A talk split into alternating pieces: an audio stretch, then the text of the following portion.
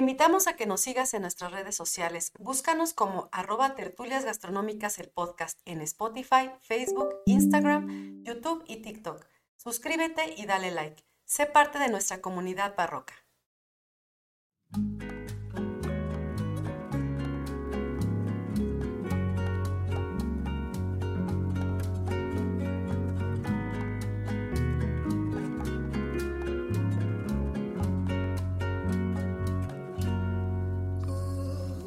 Hola a todos, bienvenidos a Tertulias Gastronómicas, un podcast donde platicamos de gastronomía, su entorno, significado, rituales, evolución y uno que otro chisme.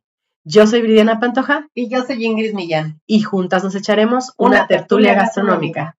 ¿Cómo estás, Chenchita? Bien, bien. Oye, antes de iniciar tengo que decir algo. Adelante. Tengo que pedir disculpas públicas. Que ah, tienes que hacer una fe de ratas, Sí, tengo que hacer una fe de ratas. Fíjense que me equivoqué en el capítulo anterior. Ya lo puse en donde pude pero obviamente en las plataformas que van directo a podcast no se puede hacer ninguna aclaración más que acústica, por sonido, ¿no? Entonces, pues sí, aunque sea en el, en el episodio después, no quise dejarlo pasar y este rectificar porque la hija de Stanislao primero, y voy a leer el, apellido porque me cuesta trabajo, Lechirisca, ¿sale? Es María Lechirisca, esposa de Luis XV. María Antonieta no es porque ella vendrá después con Luis XVI. Sí, sí, sí. ¿Sale? Entonces, este, María Lechirisca es tiene ascendencia polaca y por eso Stanislao primero, este, justamente llega a vivir allá. Ok, va. Está bien, amiga. También, no somos perfectas, también la regamos. De repente nos cuatrapeamos con, con los nombres o puede ser con fechas, con lo que sea, porque evidentemente es tanta la información a veces que pues sí, la podemos regar, pero lo importante es que nos retractamos, rectificamos y ahí va la información correcta. Y que está ahí la fuente, ¿no? También. Es correcto. Que lo buscamos por fuentes confiables. Así es, exactamente. Muy bien, amiga. Pues nada, antes de empezar entonces, ya que estamos en, en, los avisos parroquiales pues nada más eh, comentarles que, bueno, se suscriban a nuestras redes. Recuerden que tenemos Facebook, perdónenme, es que vengo saliendo de la enfermedad, entonces de repente por ahí si me escuchan así como es por eso, ¿no? Me dio fuerte la, la gripa. Eh, recuerden que tenemos Facebook, Instagram, YouTube, eh, estamos en TikTok también, nos van a encontrar en todos lados como Tertulias Gastronómicas el podcast. Tenemos en nuestra página de Patreon, recuerden que ahí van a encontrar todo el contenido adicional que subimos cada semana que tiene que ver con eh, el tema que trabajamos cada, cada viernes. También tenemos nuestra página oficial www.tertuliasgastronómicas.mx y también nos pueden encontrar por correo electrónico, igual nos van a encontrar de la misma manera, por todos lados, así igualito. Y pues nada, em, ¿tienes algún otro aviso, amiga?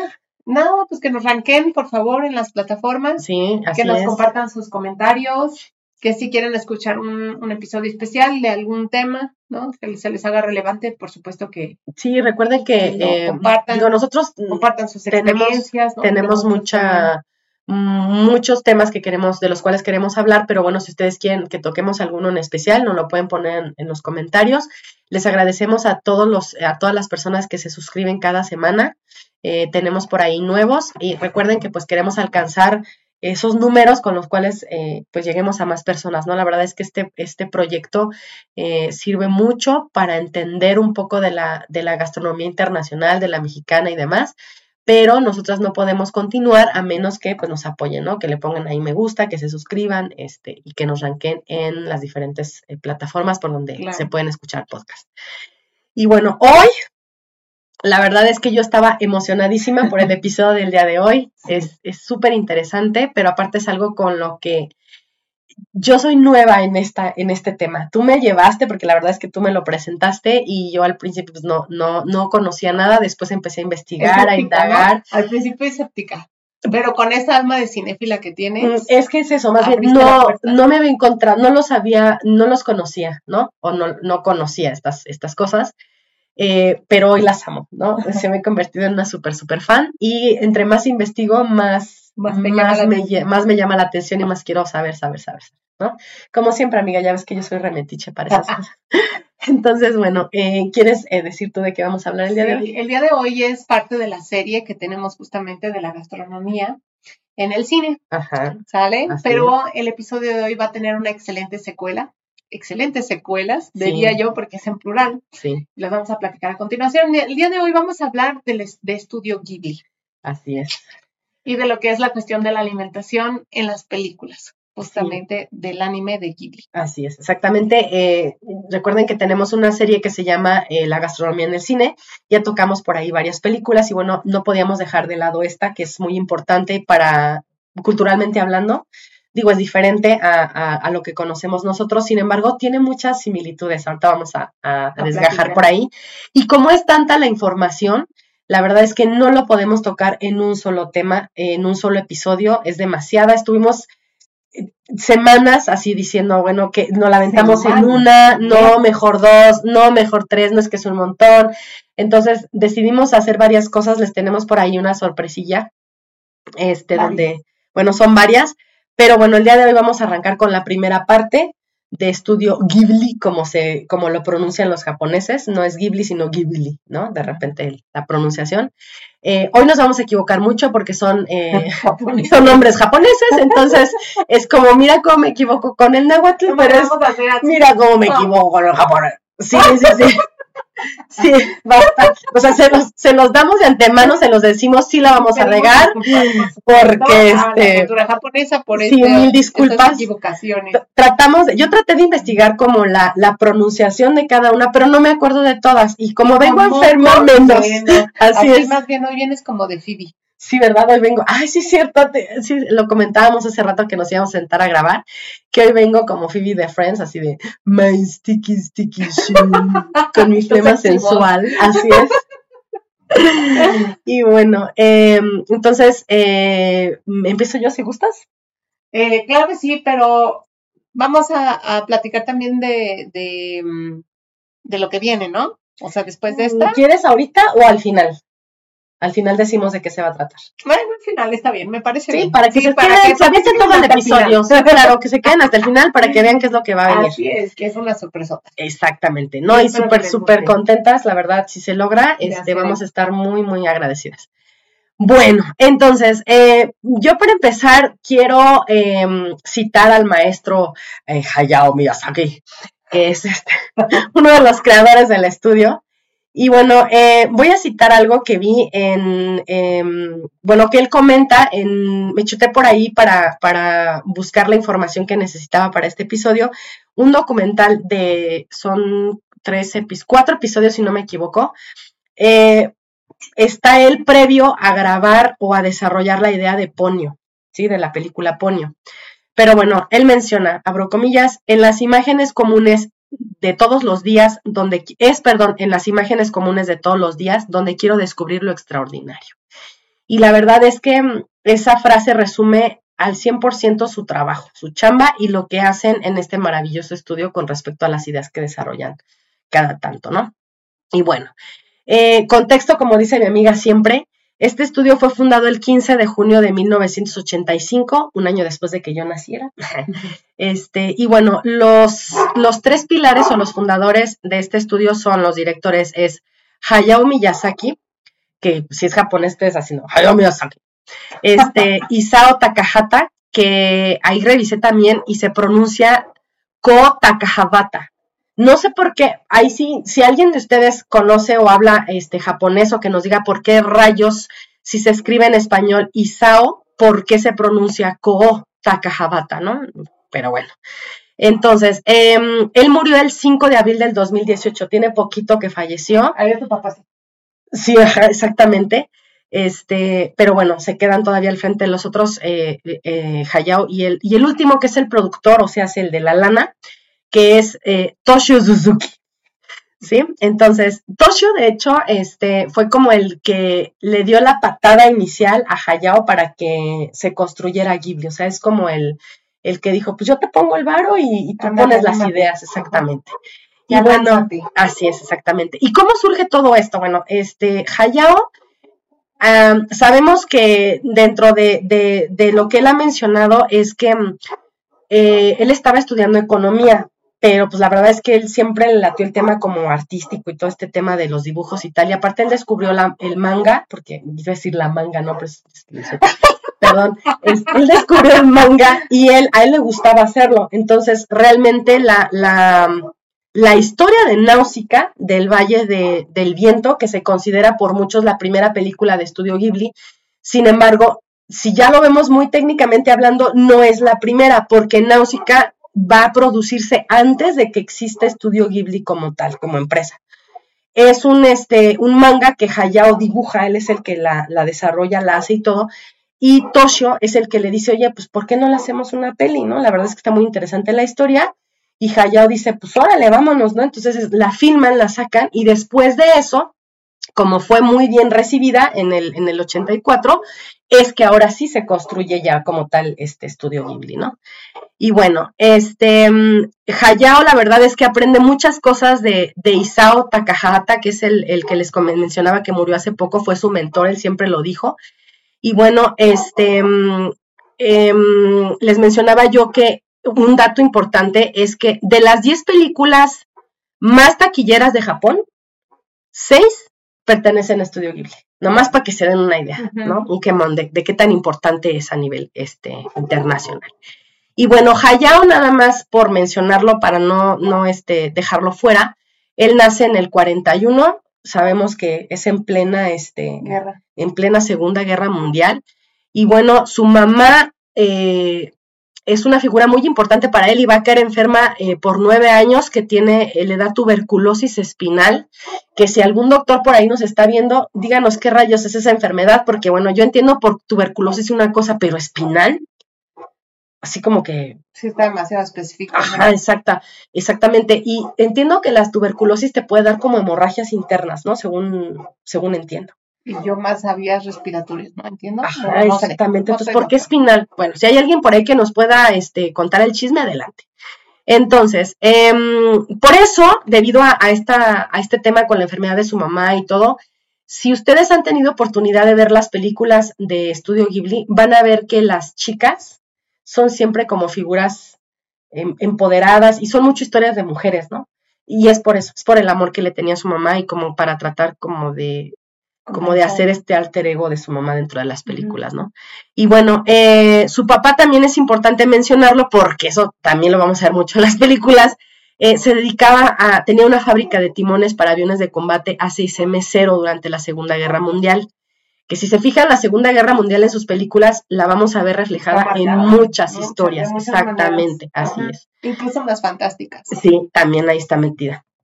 Y bueno, este, después él, eh, ya que sacó su título de economista, yo creo que su papá le ha de haber dicho, ¿no? Ok, ¿quieres hacer tus dibujitos? Primero tráeme tu carrera y después te dedicas a hacer lo que quieras, ¿no? Como aquí los músicos. Ándale, igualito, así, ajá, así de, te vas a morir de hambre haciendo esos dibujos, ¿no? Primero mi, mi, este, primero te, ajá. te gradúas de contado. Ándale, sí, o de ingeniero, no sé, lo que quieras, pero tráeme una carta.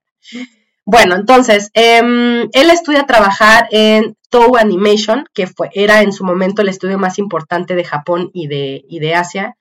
Y bueno, él empezó desde lo más abajo, o sea, empezó así como de, de lleva y tráeme. Fregando pisos. Fregando pisos, ajá, okay. ¿no? Pero sí empezó. No, los japonesitos son bien limpios, ¿eh? Y empiezan sí, con su área. Eso es algo que, que, deberíamos de implementar en México, como mm -hmm. los niños en las escuelas limpian toda la escuela. Es lo primero que aprenden a hacer sí, antes de empezar a hablar. Y yo y creo que así ensucian menos, porque ya ven la joda que es limpiar y entonces son más, más respetuosos con su ambiente. Bueno, entonces, este, él va a conocer ahí a, a Isao, y bueno, ahí tienen una, se hacen súper, súper amiguis. Y entonces, este, él empieza como animador, luego como guionista, luego como realizador y al final ya como productor, ¿no? Y bueno, otro dato importante que encontré es que los que vivimos en México o que crecimos en México en los ochentas, crecimos con una caricatura que se llama Heidi, ¿no? Que todo el mundo la ubica así, abuelito, claro, dime tú, claro. todos la veíamos en Canal 5, ¿no? Que me chocaba porque nunca la pude ver completa. O sea. Ah, no, después mi cuñada, a quien mando un saludo, me sí. regaló la serie. Ah, sí. Ahí las tengo es porque las quiere es como, DVD. Es como, como las de Goku, ¿no? O sea, ibas así como, te ponían Canal 5 los episodios y de repente como o que los volví a empezar. ¿No te tocó Candy Candy? Sí, también. Y la vi completa hasta tiempo después sí, en, en plataforma. Todas estas caricaturas, todas Sí, yo no sé qué onda con, con, los japoneses, ¿por qué están tan traumados? Pero bueno, entonces eh, él trabaja en la, él, él, trabaja como animador en la serie de Heidi. Y también en Ana, la de las Tejas Verdes, esa también yo creo que sí te acuerdas. No, esa no Caricatura muy parecida a la de Heidi.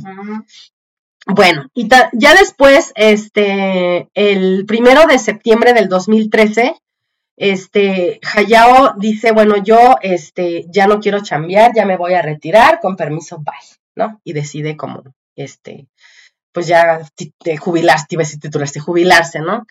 Pero, este, en el, el 25 de febrero del 2017 dijo, no, siempre no, como que siempre no, y regreso, ¿no? Y vamos a ver ahorita, Creativas, yo no sé si algún día descansen. no, Soñando, yo creo. no, no, no, no, la verdad es Así que, es mi señor padre. sí, ¿verdad? Todo el tiempo anda pensando. No, y es que, ¿sabes qué? Yo, ellos, su cultura mucho, pero también nosotros, ¿no? Este, en la tercera edad, cuando ya te jubilas, o, o sigues haciendo algo, o el cerebro y exactamente. los músculos, porque Todo. están acostumbrados a trabajar. No, sí, o sea, yo creo que ya no, no, este, ya no produces, o, o como que se pierden las conexiones neuronales, no sé qué pasa, pero si no lo sigues manteniendo, se atrofia.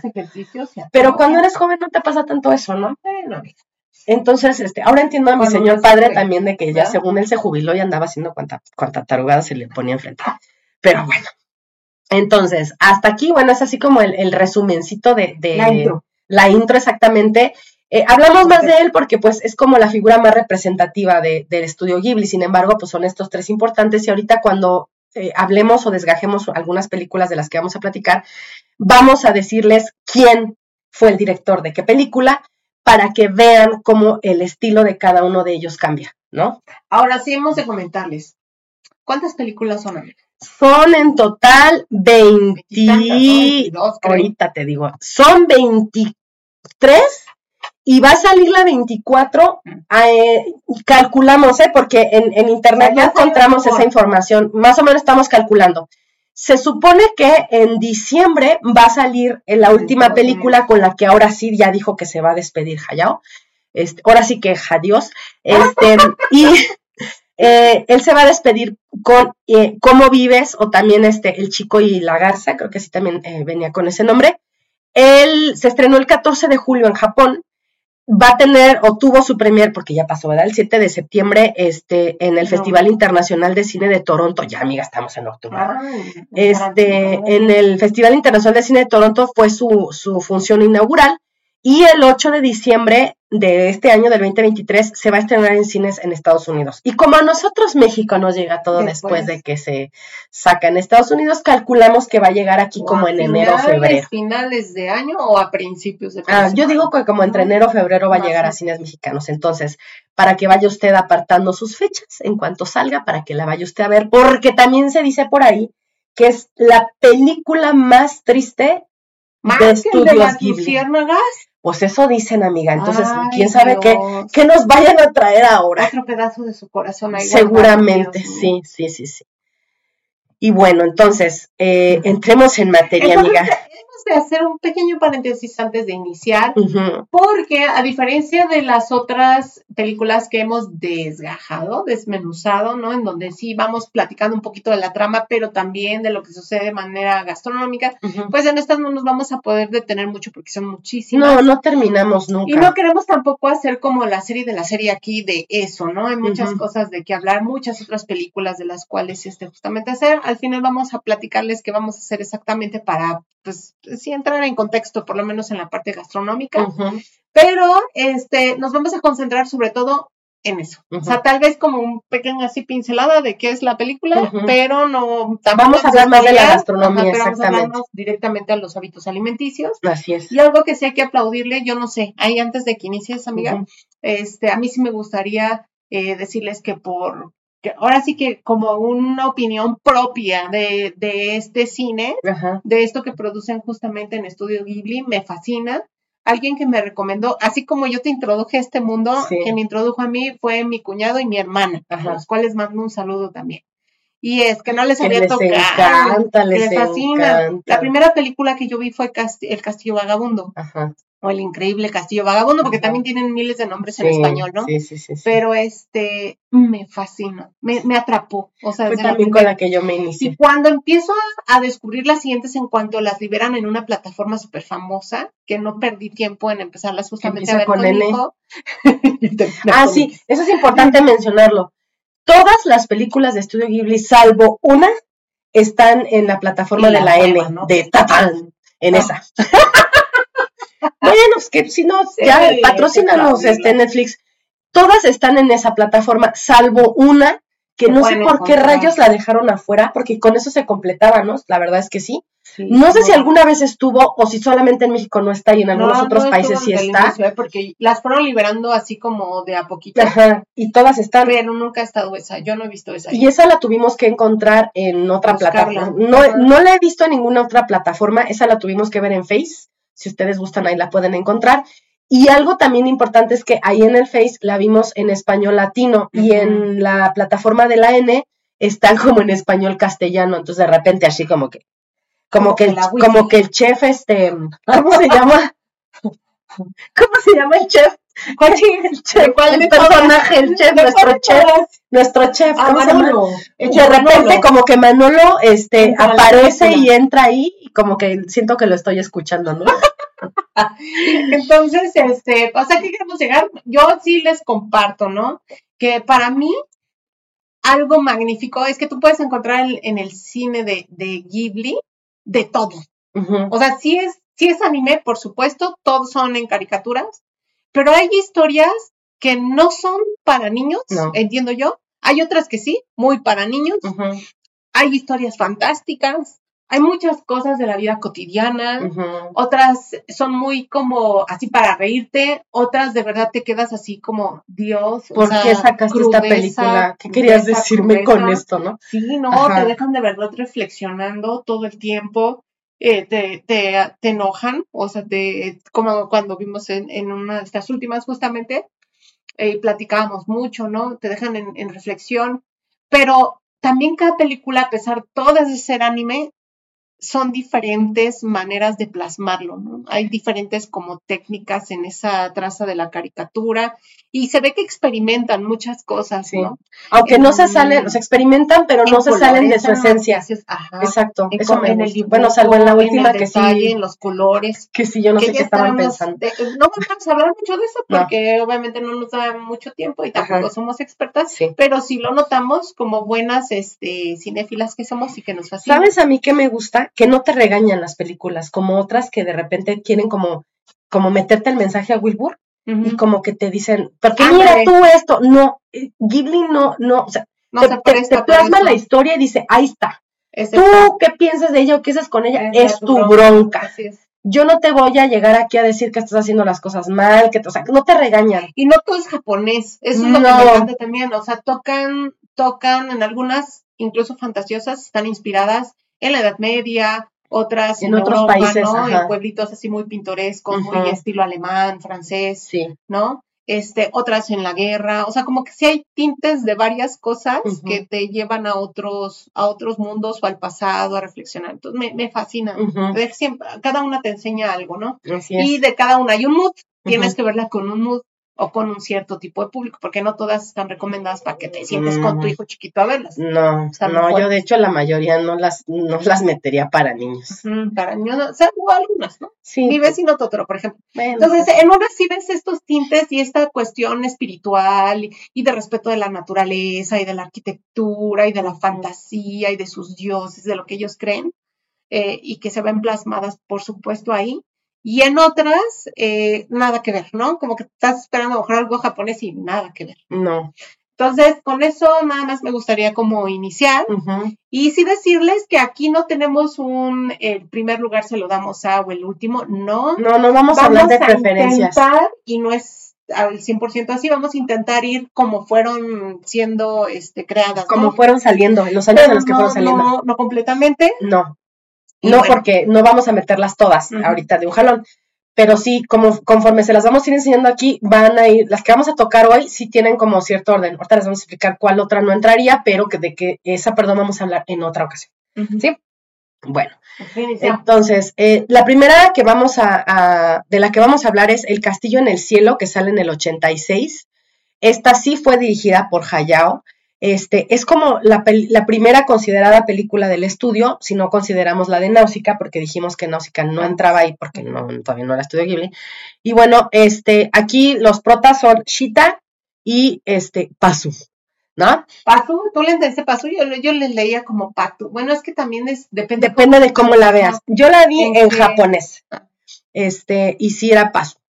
Este, y bueno, em, antes de que mi amiga empiece a hablar del tema de la Yo gastronomía, sabía que ibas a sacar y que te ibas a morir. es que no, no pude, o sea, no, no pude. No, de hecho, cualquiera que la vea que habla español, especialmente esté en México, se va a morir. No, yo creo que toda Latinoamérica, Ajá. toda Latinoamérica, Así hasta, hasta España, o sea, todos los ¿Qué que dijo? somos habla española, este, no manchen, o sea, la historia no la vamos a contar porque vayan a verla, o sea, lo que queremos también con este, con este episodio es que vayan, entren a la plataforma y las vean, Híjola. para que no- puedan entender un poco de lo que vamos a hablar hoy. que les quiero compartir es que no se ven una sola vez. De verdad que dependiendo del ángulo de donde la veas, Siempre ves cosas volver a ver. diferentes. Nosotros que las, las hemos vuelto a ver precisamente por los temas Nos echamos un super maratón, amiga, no Híjole, manchen. estuvo, ¿eh? pero ha sido un ejercicio padrísimo. Desayunamos, comimos y Padrísimo. cenamos Porque yo, por ejemplo, lo que hice fue en muchas tomas, cuadro por cuadro, irlas revisando. Ajá. Descubrí cosas maravillosas que no había visto.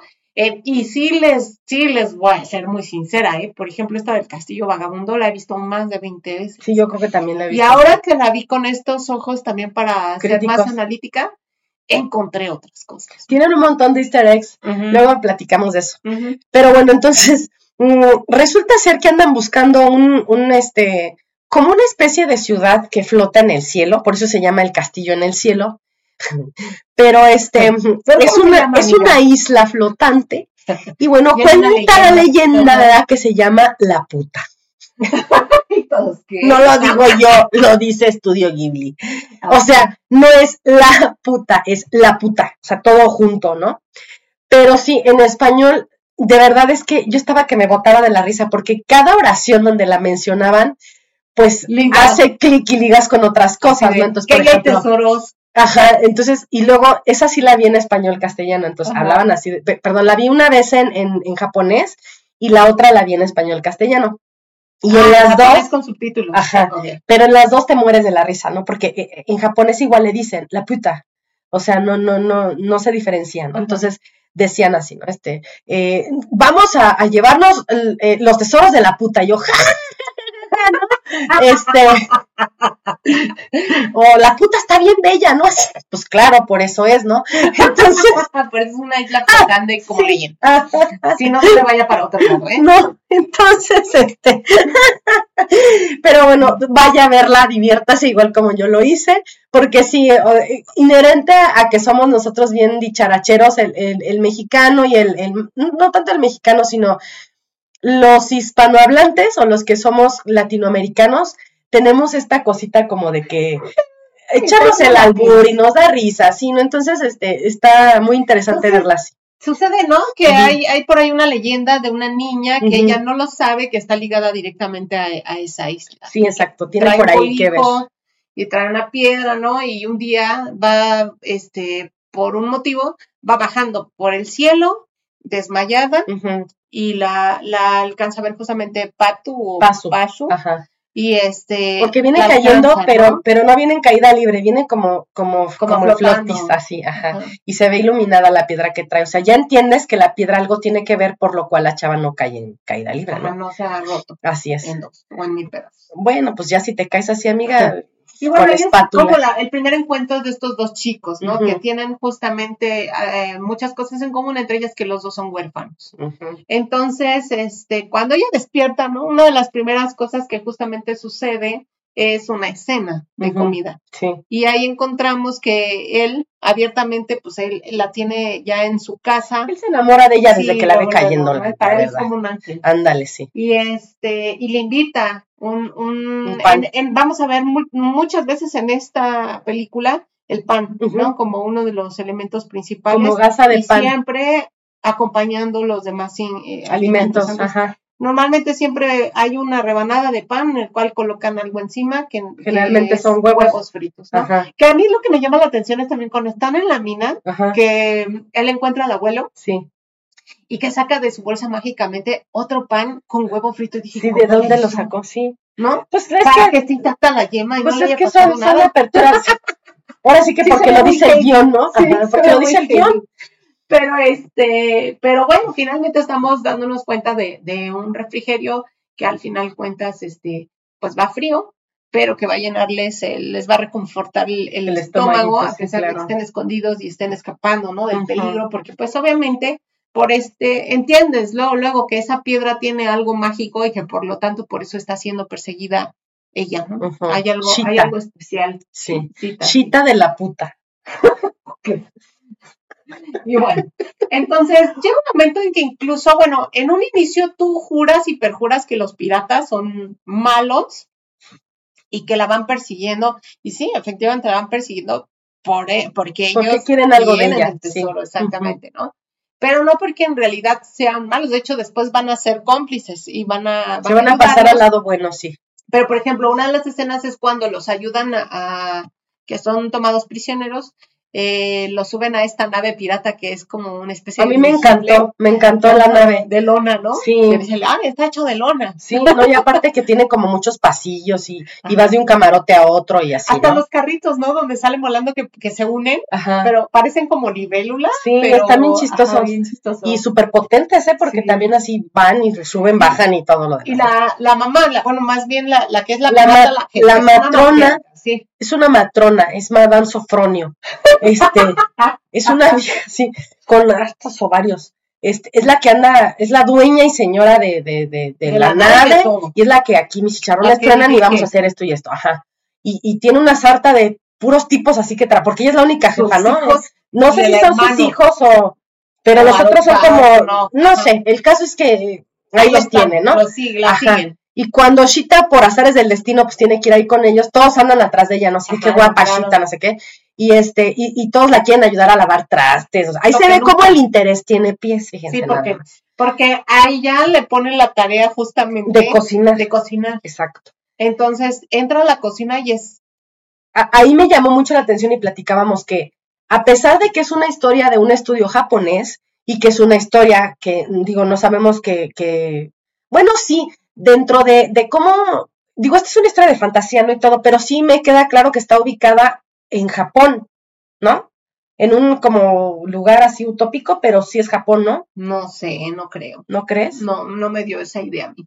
Bueno, bueno, es que por las minas y eso no, no. sí es cierto, tienes razón. Bueno. Yo siento que es un me fantasía. escupo a mí mismo, es, una, es un lugar donde no existe. Pero, sin embargo, pero a pesar de sí que- no es japonesa. de que es un, exactamente, de que es un estudio que te podría hablar de que, pues la comida que se presenta ahí, la verdad es que no lo es. No, no. Totalmente Este. De hecho, vemos por ahí cuando yo platicaba contigo, vemos tiras de salchichas, vemos racks de costillas, Sí. este, lo que, canal. un, un canal, De hecho, exacto, Eh, media vaca y me parada. Ella entra a la cocina porque va a ser una de sus roles mientras estén con ellos, ajá, porque les están haciendo el favor de llevarlos justamente a la isla. Y entonces le dicen, tú te vas a encargar de la cocina. Y entran y es un burdel la cocina, Sí, ¿no? Está no, así de cabeza asquerosa. Nomás Y le todavía le dice, cuida el agua. Le dice, cuida el agua, poca, ¿no? Y este, y otra de las cosas que le dice, pues te vas a encargar tú de hacer de comer. ajá. Ahí está. Pero es increíble que en un mundo tan fantástico, ¿no? Entonces, si te están diciendo, estás escaseando el agua, lo primero que pensarías es estás escaseando los alimentos también. No, hombre. Y no, o sea, llegas y está así la mitad de una canal, de una red, ahí colgada, De hecho, le dicen a ella cestos, ¿no? De, de, de verduras. de verduras, huevos, Y este, se ven mucho, frescas, mucho, aparte, ni siquiera secas. no, mucho jamón, muchos embutidos. Mucho emitido es queso, pan. Me da risa porque le dice, nosotros comemos, ¿qué? Cinco o seis veces al día. Le Ah, dicen sí, a le ella, que tiene que preparar cinco veces al día. porque ellos comen cinco veces y dices, ah, ch, o sea, sí tienen varo, porque les va bien con esto de Si la... no agarres el agua. de ¿no? la rateada, Dios, ¿cómo sí. le va a hacer? Con razón está asquerosa la Sí, cocina, ¿no? no, era por huevones, ya nos dimos cuenta No, después. y ya hasta, y bien lista ella, porque obviamente los, los chavillos empiezan a meterse para de que le llevan una florecita y con qué te te ayudo a pasar no con ella, y ella no les dice que no, No, ahí sí, los sí, tiene, te echas pela a todos. papas, ¿no? Y tú clávate por acá esto, y así, sí, sí, sí, sí. los champiñones. Oye, amiga, ¿y tú traes algún guiso especial de ahí? Pues mira, me llaman mucho la atención, aparte de las, las este, tactines que serían en esta cuestión belga de poner sobre un pan eh, un alimento, por ejemplo, cuando están, cuando encuentran al abuelo, él, él le dice que trae manzanas verdes, ujú, las parte y se las comen, trae caramelos. Y también cuando, cuando él regresa a su casa con cita, que, que escaparon esa primera vez, encuentra ahí a los piratas, ¿no? Sí. Que es cuando hacen justamente el acuerdo. Y yo no sé de dónde demonios sacaron una langosta, No, ¿no? Sí, que incluso ella está comiendo langosta Sí. y está justamente este pedazo de carne que incluso se, se ve que está amarrado, o sea, está, este, mm, se me fue el término, en técnico en cocina, pero para darle forma y Sí. para que no se deforme y se vea así redondito, parejo, y, y eso nos, nos lleva a una técnica que va a ser horneado. O sea, tuvo que haber sido horneado, que parece un trozo de carne, que podría ser una pierna, por ejemplo, Sí. y, y hay mariscos, ¿no? Sí. Y hay este un montón de vegetales y están comiendo con pan y se ve como un queso gruyere porque tiene Sí, o sea, ahí tiene como que la revoltura de todos Y lados. tienen hasta vino, ¿no? Porque en una de esas hasta tiran, este, como que avientan la botella y se ensucia, o sea, como que caen chorros de vino tinto. Hay un pollo rostizado en la mesa. ¿sale? Y cuando ellos se sientan a comer, pues sí, la cena tal vez que se rescate son, son esas tres desde mi perspectiva, ¿no? En el, en el que están perdidos y saca de la bolsita esa tartín con, con el huevo que digo, ¿y de dónde lo sacó frito sin que se rompa? El donde están en su casa con la langosta, los piratas, y la tercera es donde ella cocina una sopa de res, ¿no? Pues esa res, ternera, no lo sé, desconozco. Yo encontré que este es un guiso que se llama limono de vegetales, Ajá, que lleva, tiene trozos de carne. que normalmente lleva zanahorias, papas, champiñones, cebollas y que también le echan bambú y puede llevar alguna proteína. Eso Y encontré que es un one pot, se llama, ¿no? Ajá, sí, O sí, sí. este, Que normalmente suele hacerse en una sola olla, Ajá, en donde se agregan todos los, o que se llaman hot pot. ándale. Es como de, to- de- quiero todo de- esto, pues échalo a la olla y ahí a ver qué Así sale. es, ¿no? Así, Allá este, le llaman hot pot. Y en un solo instrumento realizan todo. Y ahí lo ves. O sea, ahí está cocinando y, y es en una sola olla. Nada más que obviamente esta es tamaño industrial. Sí, porque son un montón a los que les tiene que casi, dar de casi comer. un aullón. Y repiten aparte, Pero- alguien quiere más y yo. Así es, Ajá. ¿no? Y, y se sirven, por supuesto, en una especie de tazones Sí. porque es un caldo. Sí, claro. Entonces, eso sería lo que yo rescataría de esta También yo, película. amiga. Bueno, Vale. vámonos a la número Vamos dos. Ay, la siguiente. Ay, esta, esta es así, miren, miren, miren cómo me corto las venas, No, miren. Es la antítesis de todas las demás. Bueno, déjenme les doy como lo técnico. Esta es, se llama La tumba de las luciérnagas. Este salió en el 1988. Sí lo podemos ver en la, en la animación que se ve un poquito más viejona, pero eso no le quita lo excelente que es la película. Esta fue dirigida por Isao Takahata, que es el que les decía que se murió hace poco. Wow, ¿eh? Em, la verdad es que esta es, es una, es una historia que está inspirada en un relato de un autor que se llama Akimoto no Kasaka. Digo, es Akimoto Nosaka, perdón, del 67. Y bueno, estas son, estas experiencias fueron vividas en la Segunda Guerra Mundial por Akimoto. O sea, sí es una, él, él como que en ese cuento, algo real. en, en ese cuento él, él escribe lo que él vive y lo que hace Isao es tomar ese cuento para él hacer la película, ¿no? Sí, y se nota que no es fantasía. No, no, no, no, no, no, no, no, vives no, no, mientras no, está sucediendo la película. Según entiendo yo, bueno, ahora que la, que la vimos, yo solamente la vi una vez. Y voy a tardar en volverla a ver porque me llegó Está mucho, está muy fuerte. O sea, de verdad, agárrense unos Kleenex, este, o no sé, véanla con su perrito, alguien a quien puedan abrazar porque está súper cruda lo que les oso de peluche. Sí, no, no, o sea, hagan algo, no la vean solos ni en depresión porque está terrible, ¿no? Entonces, Porque no quiero decirles lo que va a pasar. no, no, no, no, no, no, no, no, no. O sea, Sin embargo, sí hay muchas cosas que rescatar Muchas. en temas de la alimentación, justamente. yo creo que es el tema, o sea, más allá del tema de la guerra, es la problemática central de la película, la comida. Es la razón de muchas cosas, Mm, sí. ¿no? O es sea, la misma historia. sí, es la, se- Es lo que define la historia. exactamente. Y ¿No? maldita sea. Y bueno, aquí podemos notar la enfermedad, la muerte, la, este, la crudeza, La ¿no? familia, los La lazos en familia. la indiferencia, la poca solidaridad, en momentos La falta de de, crisis, empatía, sí. la falta de empatía, la ignorancia también, este, Hay muchas la cosas. precariedad, la, la suciedad también y sobre todo el hambre, ¿no? Es La envidia también, yo eh, creo, sí. um, hay distintos momentos en la película en donde te cuestionas varias cosas y donde de verdad eh, llegas a dar gracias de lo que tengas en tu alacena, lo que sea, lo mínimo. De no vivir en Japón. Entendiendo, tú, de no vivir cuando, en Japón. cuando comienzas a rascar, ¿no? No sé si te pasó, pero cuando comienzas a rascar, o sea, tú, tú ves este maravilloso, maravilloso mundo asiático en donde todo, la base de la, de la alimentación es el arroz. Ujú. Y que por supuesto tienen otros cereales, otras leguminosas, pero la base, la base es el arroz y esta formidable cama blanca de arroz gohan o al vapor, la cual eh, se utiliza como base, como pan, ¿no? Y de ahí todo lo demás es adicionado. Yo al- creo que el arroz en la arroz. Segunda Guerra Mundial fue súper importante, Sí. ¿no? O sea, los que no se murieron de hambre, o sea, los pocos que no se murieron de hambre fue por el arroz. Sí, pero algo que te dejan ver es que aquellos que eran como campesinos va a haber un momento en el que puedan vender a otros No, los siquiera- alimentos, pero va a llegar un momento en el que incluso un campesino se le dice, ¿no? Aunque me, trajeras todas las riquezas de este planeta, ya no puedo vender nada porque lo que resta es para mí. No, y O sea, dice, ni yo tengo, ni yo tengo para hay. Exactamente. ¿no? Entonces vemos como en un momento, o sea, de tener para ellos como la gloria un bote entero de arroz, un costal que se vacía en un, en un frasco, ¿no? Y que es como un tesoro porque es justamente lo que no los va a dejar morirse de hambre. Ujú. Llega un momento en que se acaba y ya no hay más, ¿no? Y ya nadie puede venderles más ni regalarles Que más. ya no hay más, no hay Son producción de arroz. huérfanos también por un tema de guerra, ¿no? De esta guerra mundial. Son niños, entonces es una ¿Como cosa cuántos, también como cuántos años le calculas a Seika? 14. Yo estuve leyendo y según esto 14 tiene el niño que se ve mucho más chico en la en la Sí, caricatura. es como un adolescente y, con su una bebita, hermanita. ¿no? O sea, cuatro o cinco años, no Sí, más de eso. O, sí. o hasta más chica, tal vez. No, porque ya, ya está controlaba ese inter, ella no traía pañal, entonces No. tendría que ser como Sin cuatro o embargo, cinco hacía años. berrinche Ah, todavía. pues, ay, amigas, tenemos hombres de 40 que hacen berrinche, por favor.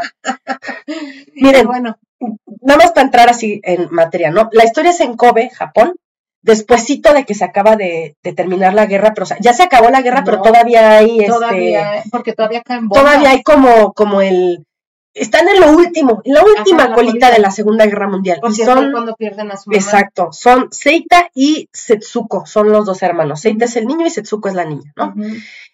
Y este, mm, aparte de la rosa, amiga, em, hablemos de, de dentro de la escasez, o bueno, ¿quieres decir otra cosa? Sí, yo diría que una de las primeras cosas que podemos ver es esta cuestión de cuando se tiene, aunque se tiene poco, la primera cosa que sucede es guardarlo, ¿no? No dejarlo como así, a ver.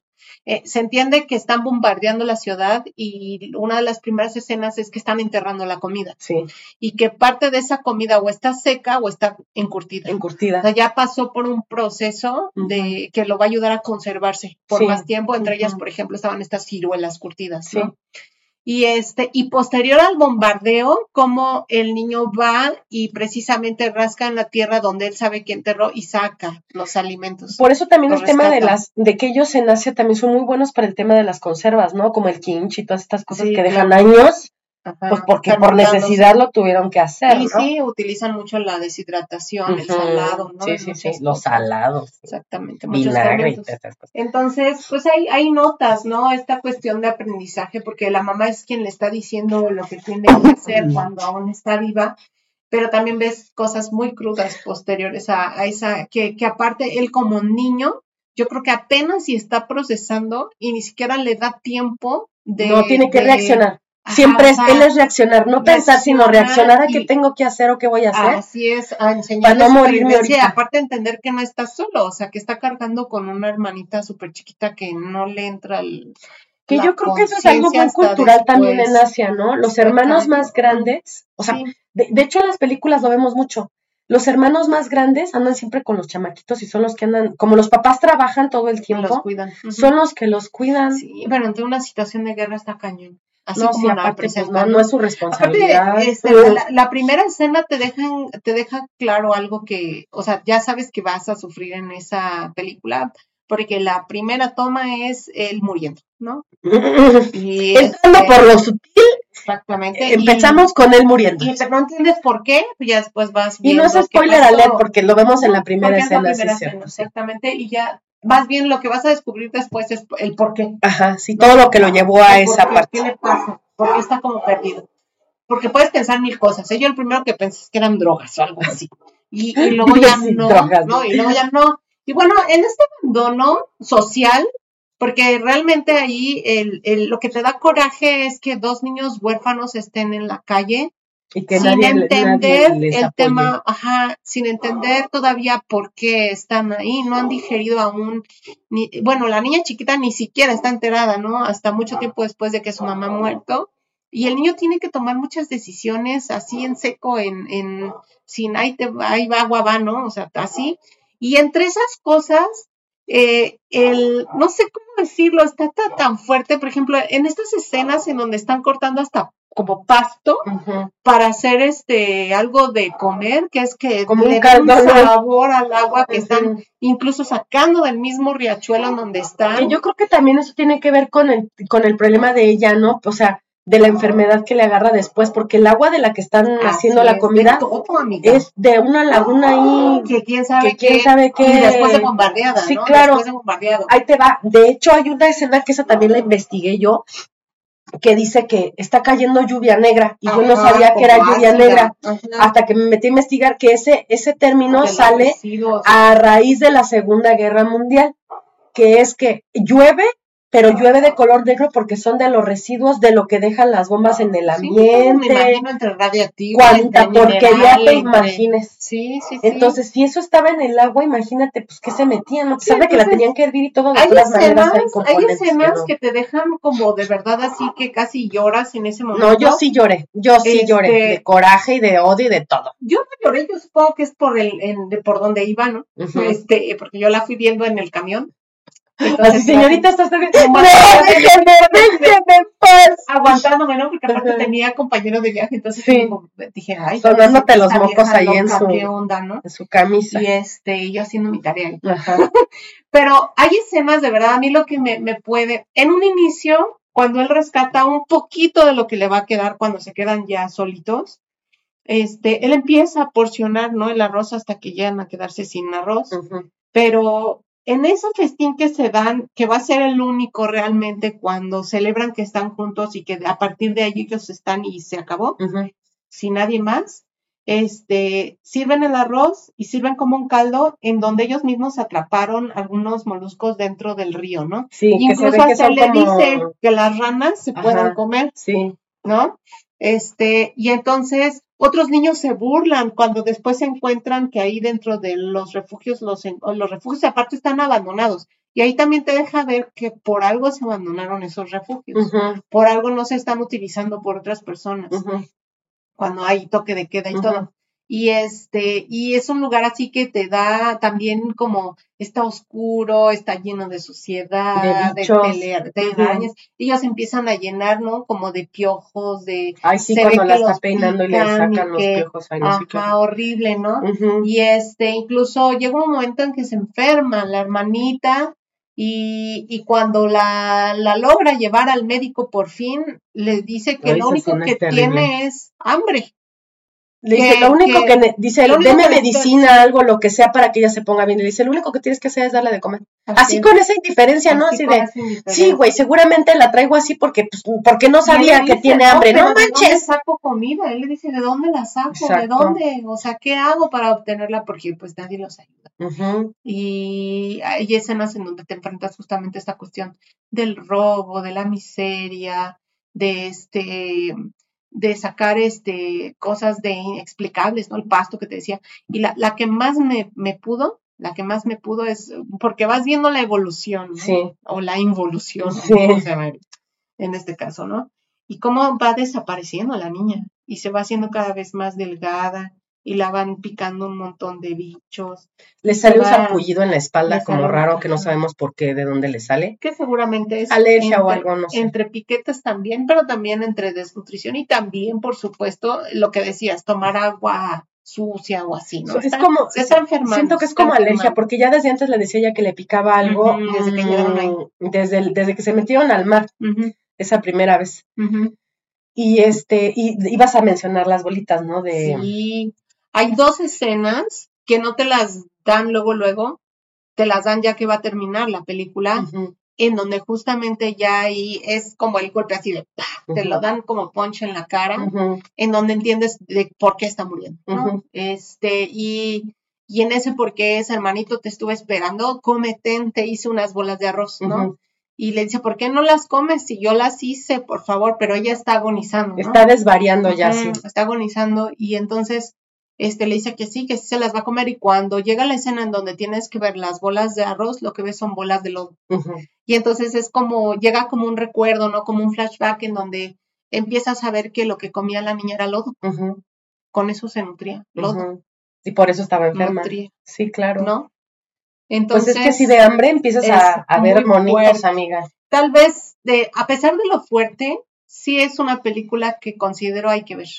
Sí, Para una vez al recordarnos, menos. sí, para recordarnos de verdad este, el que tenemos que valorar lo que tenemos sí. y, y lo que tenemos que hacer para no llegar ahí, ¿no?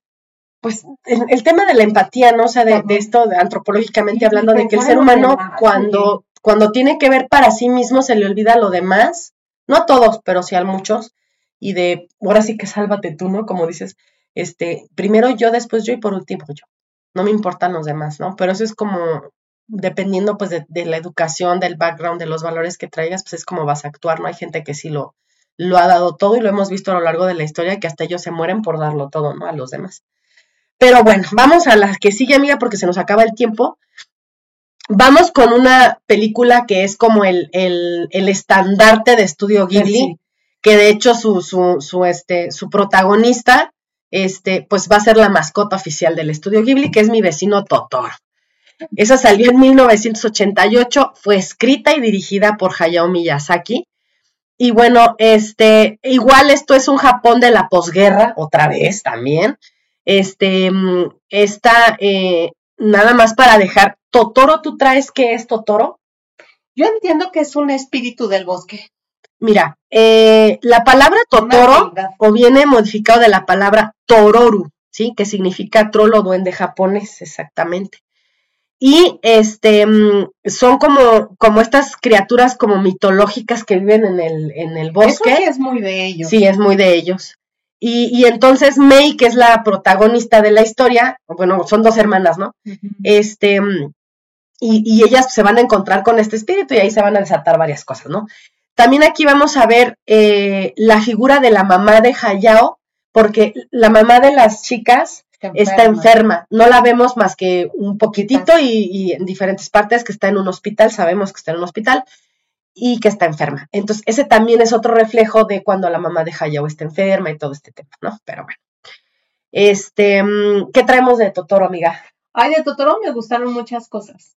La primera es que de alguna manera está enaltecido el continente americano, porque vemos dentro de su, del campo, es algo que me gustó mucho, estamos viendo eh, cómo siembran y los productos que están sembrando, que lo que están comiendo es algo de la vida rural, pero es fresco, es del momento. Y lo más interesante es que vemos productos de América. Y especialmente de México. Entonces, uno de hecho de los regalos que va a darle una de las niñas a su mamá en una de estas escenas, este, justamente de las, del drama, ¿no? Ajá, de del momento tristón. Marte y, y de lo del casi el culmine, el del culmen, sí se dice culmen Culmin- de la de la culminación, del- del- sí. de la película es justamente el, el que ella está pensando que su mamá le pasa algo, ¿no? Pero cuando la ve que está bien, que está dentro del hospital, pero que está bien, la niña descansa y deja en, en una ventana una mazorca. de Sí, maíz una mazorca, un maicito. ay, un maíz, ¿no? Un maíz que finalmente es este,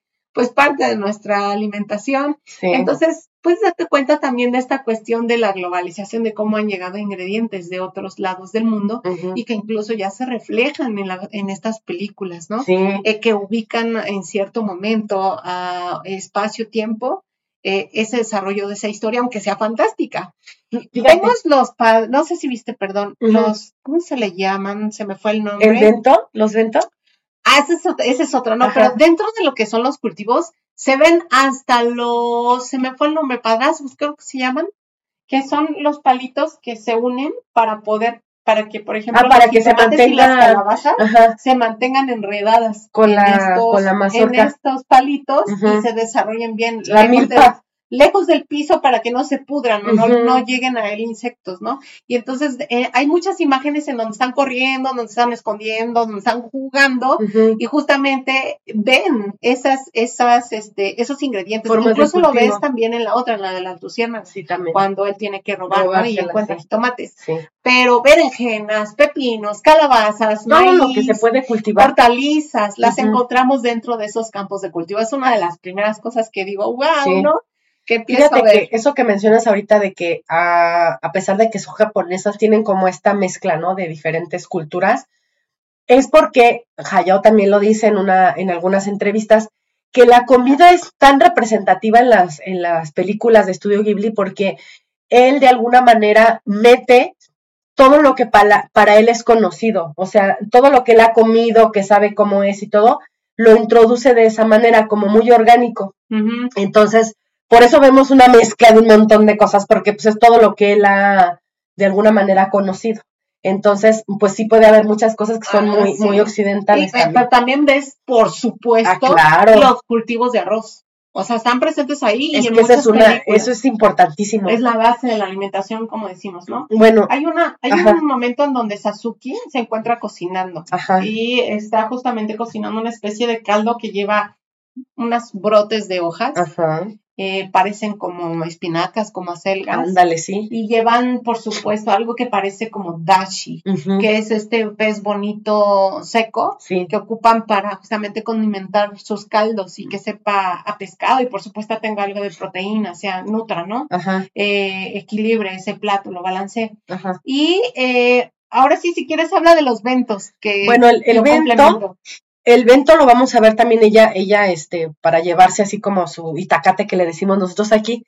Ellos allá es el vento, que es una especie como de cajitas que las estuve buscando yo en Amazon, amiga. Hay unas Yo carísimas. tengo. Pero no hay unas hasta artesanales así carísimas Ajá. que son este, que se apilan unas encima de otras y que sí hermosísimas están muy las de lata, ¿no? No, sí, no, pero hay unas hasta de Ajá. madera, así con Sí, garigoleadas, sí, así muy bonitas, con así pues con esta estilo japonés, así, ¿no? De pintura y tal, muy bonitas. Este, pero bueno, el chiste es que puedas traer ahí tu itacate todo completo, ¿no? Así dividido, para que no se te, ajá. Obviamente el arroz pues es básico, pero ya ahí vemos el vento este famoso que es de arroz con sardinas y habas verdes, que es así como que el que la mayoría, es como el desayuno típico, ¿no? De repente allá. Como lonche. Ajá, es como el lonche. como el lonche que le mandas a sí, los niños. sí, Ándale. algo como básico. Siempre vas a encontrar la cama de arroz cojan ajá, o el arroz de alguna manera como Exactamente. sushi sí. o como por ejemplo el Pescado también que comen mucho, sí, sí, ¿no? sí, sí. Ujú. Y este, y bueno, eh, ¿qué otra cosa vemos aquí que ya había Algo mencionado? que voy a rescatar de ahí, por ejemplo, es que la cultura japonesa eh, en cuestiones gastronómicas, algo que, que aplauden otras culturas de la cocina eh, japonesa es que no solamente te nutre, es una cocina muy estilizada. Espiritual. Sí, muy, muy por cuestión espiritual, pero algo, algo que tiene que haber siempre, siempre en, esa, en esos alimentos es cómo lo presentan. Los japoneses son muy cuidadosos, muy perfeccionistas en armar un plato que se ve bello.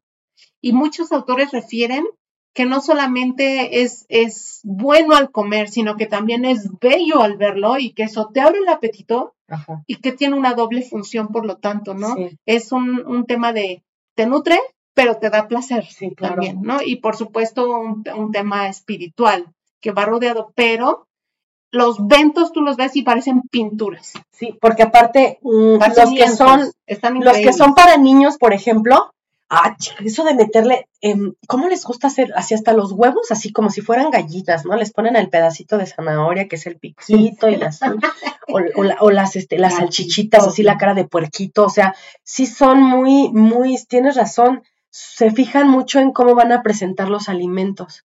Y, y yo me acuerdo y así de niña, ¿no? Así aquí, este, lienzo. así, la papilla y órale, trágatela, ¿no? Así, verde. Pues así como te la vas a comer, ¿no? De guácala, pues, ¿qué es esto, no? Sí tienes razón. Y siempre, si por ejemplo, debe llevar ese platillo para poder enjuagar las papilas gustativas, el jengibre cur- curtido, ahí lo vas a encontrar. El rábano picante, Rábano. el sushi, y que le ponen el larga, o en tiritas, o circular, o te digo como en un nigiri con ese triángulo precioso que tiene la base de este. Sí. No, no, no, es una Con cosa que el nori, sí, sí, estás sí. viendo esas escenas y la verdad, yo salivaba, Sí, sí, salivaba, sí. o sea, decía ¿O qué es "Ay, yo eso, no? Así como investigar, así". ¿qué es eso? ¿Cómo le hago para hacerlo? ¿Dónde viene la matita receta, no? Que ese es otra, otro, otro episodio de ah, reseñas para que te animes a leer. También. No, el de reseñas para que te animes a leer, este, vamos a poner ahí una, una cosilla muy interesante. Ajá. Ok, otra cosa que se vio ahí es el, el ohagi, o ogagi, no sé cómo se pronuncia, que es este dulce típico japonés que se, que se prepara para celebrar la semana del equinoccio de otoño, del equinoccio de otoño, este, donde se conmemora a los difuntos mediante ceremonias con ofrendas florales y incienso y los pastelitos estos de ogagi, que esos también aparecen ahí. Sale, Bien. nos vamos a la que sigue, amigas, Sí, de a la que boleto. sigue, a la que sigue. Esta ah, es como odiada por muchos, amada por otros muchos. Se llama Kiki Entregas a Domicilio o también Nikki, la brujita no sé qué. Hasta tiene nombres, esa sí tiene como tres nombres diferentes, igual que la del castillo vagabundo, ¿no? Esta eh, salió en 1989, también escrita y dirigida por Hayao Miyazaki. Este, y bueno, esta está inspirada en una novela, eh, se llama Ekokaku no, así se llama, no sé por qué, este, los, los que sean conocedoras nos dirán por qué. Y bueno, esta es, em, no, no, no es como una historia japonesa, ni está metida en Japón, ni tampoco es como fantasiosa. Es una historia, bueno, sí fantasiosa porque sí es una bruja y vuela en su escoba y todo. ¿no? Pero em, si nosotros como que empezamos a ver como los, los, las imágenes de dónde ¿En qué está ubicada, tú la ves y piensas que está por allá en Holanda, Ámsterdam, en en, un país en europeo. un- en un país europeo, en un Del pueblito norte. de estos así como raros, de- no raros, sino más bien como muy rurales de la parte del norte. Y bueno, este, ¿qué traes tú de comida de esta? Ah, pues aquí básicamente vamos a encontrar también de estas culturas del norte, pues por supuesto el pan. Vamos a ver todo lo que es este bizcochería, galletitas, repostería fina, pasteles hechos a bases de, de, de pan. Es, eh, si vas parando como las tomas, bueno, yo estaba, porque esa la vi, por ejemplo, mi hijo me, me dice, ¿te las vas a echar todas? Yo me las echo contigo cuando esté, ¿no? Y, es, y esa, por ejemplo, fue una que vimos juntos y me encantaba porque iba parando y le decía, ¿qué ves? ¡Ay, aquí veo una hogaza de pan y aquí veo un- una baguette y aquí veo un bollo, ¿no? Y había otros que no le, le digo, mira, hijo, te voy a enseñar un pan Ujú, súper típico de Francia. Le dije que no se va en cualquier región y aquí está en la, en la pantalla porque te digo que muchas veces la Ahí sí, ahí sí ah, vale la pena donde está, ah, porque nada más para poner La en contexto ahí, ella va a caer por azares del destino en una panadería. La panadería se llama Yotioquipanya, sí, es, no, perdón, Gu- Gutioquipanya Bakery. Ah, porque aparte, de- ya de bakery ya sabemos que es este más eh, anglo, ¿no? Y bueno, está en un puerto que se llama Corico, que es una ciudad que está inspirada en Estocolmo, en Visby o en Suecia.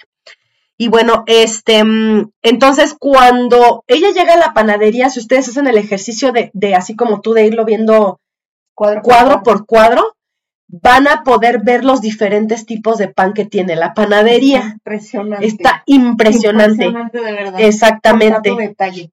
Y este, y esas vitrinas se antojan. Y Ajá. bueno, sí, yo creo que sí hay que poner el contexto. Nikki, ahí yo no entiendo por qué es Kiki o Nikki en los títulos. Como le quieras llamar, yo la conocí por Kiki. Entonces yo también. Kiki llega y es una bruja. Este, por tradición en esa historia, a los 13 años tiene que independizarse y buscar los lugar 13, no manchen. lejos de su familia y lejos de su pueblo natal, vivir un donde no año, haya ¿no? una bruja. Un año, Donde ajá. no haya una bruja. Exacto. Para ayudar a la comunidad. Ajá. Entonces, ella eh, tiene que descubrir, digamos, su talento a partir de eso y llega a ese lugar. Por azares del destino llega a esa panadería y ahí le dan al ojo, ¿no? La, este, hay una señora que es la panadera, que por ahí tengo su Está nombre. embarazada. Este, que está embarazada, súper embarazada, Está bien embarazadota, ¿eh? y le da, ¿no? Justamente así lo. De hecho, ya se nota que sabe quién es, o sea, sabe que es una brujita, sabe que es como parte de su traición, y como que ella, como que con ese tema de, de la maternidad, como que la aloja, ¿no? Como Sí. que le, la cobija, Sí, sí, sí. le da un espacio. Y No, y es bien linda porque todo le aguanta, que llegue Ay, tarde, sí, que no llegue, ¿no? que, o sea, todo le pasa.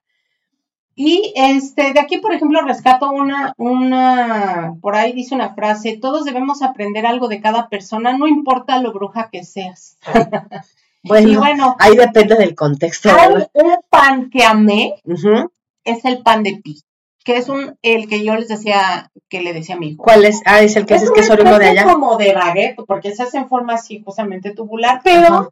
Con cuchillo o con tijeras se le cortan un pedazo de un lado, otro de otro así, y queda como una espiga. Sí, ya, ya, ya sé cuál Es es. el pan de pi. Ok. Y ese se ve en la vitrina. Mm, ok. Entonces así de que dices, ¡oh, pan de pi! Hacía mucho que no veía uno, ¿no? Ajá. Y hasta le enseñé y decía, ¡oh, mamá, qué ojos tienes! Sí, Le no pero fíjate cómo cuando ya la adoptan, hasta está hecho con, me imagino, masa muerta, Ajá.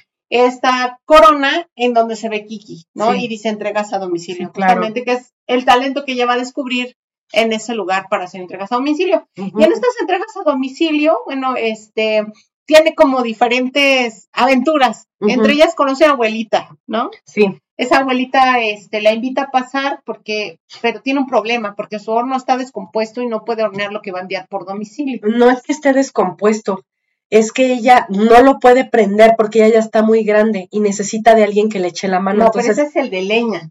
El otro es el que no le servía. Ah, sí, sí, El- sí, sí, sí, cierto, Se Juan. entiende como que el nuevo, el moderno, ajá, ¿no? Con ajá. el que ella está peleada. Sí, sí, sí, sí. Como cualquier "Te vas a abuelita. tener que ir Esas sin- cosas del demonio yo pagar". no las conozco. Pero te vas a ir sin pedido. Y ella se siente mal, ¿no? También en esta cuestión de ser honesto. Sí, sí, Y le dice, no, no te preocupes, abuela, yo te ayudo. Y desde ahí se hacen como, Camiguis. como amiguis, exacto. Como que la adopta como su, su nieta, que su nieta. Madame, Madame, ¿no? Creo que se llama, y la otra es la señora Berta. Ajá. Ah, sí, la otra señora Berta bien, Ajá. bien, bien comida. Me, me daba, me daba mucho risa. porque quiere usar la escoba.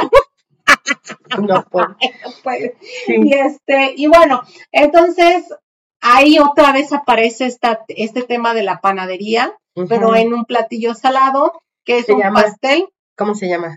Un pastel de arenque y calabaza. Bueno, que se llama cab- cabocha, encontré yo, que es una variedad japonesa que se sirve mucho en invierno.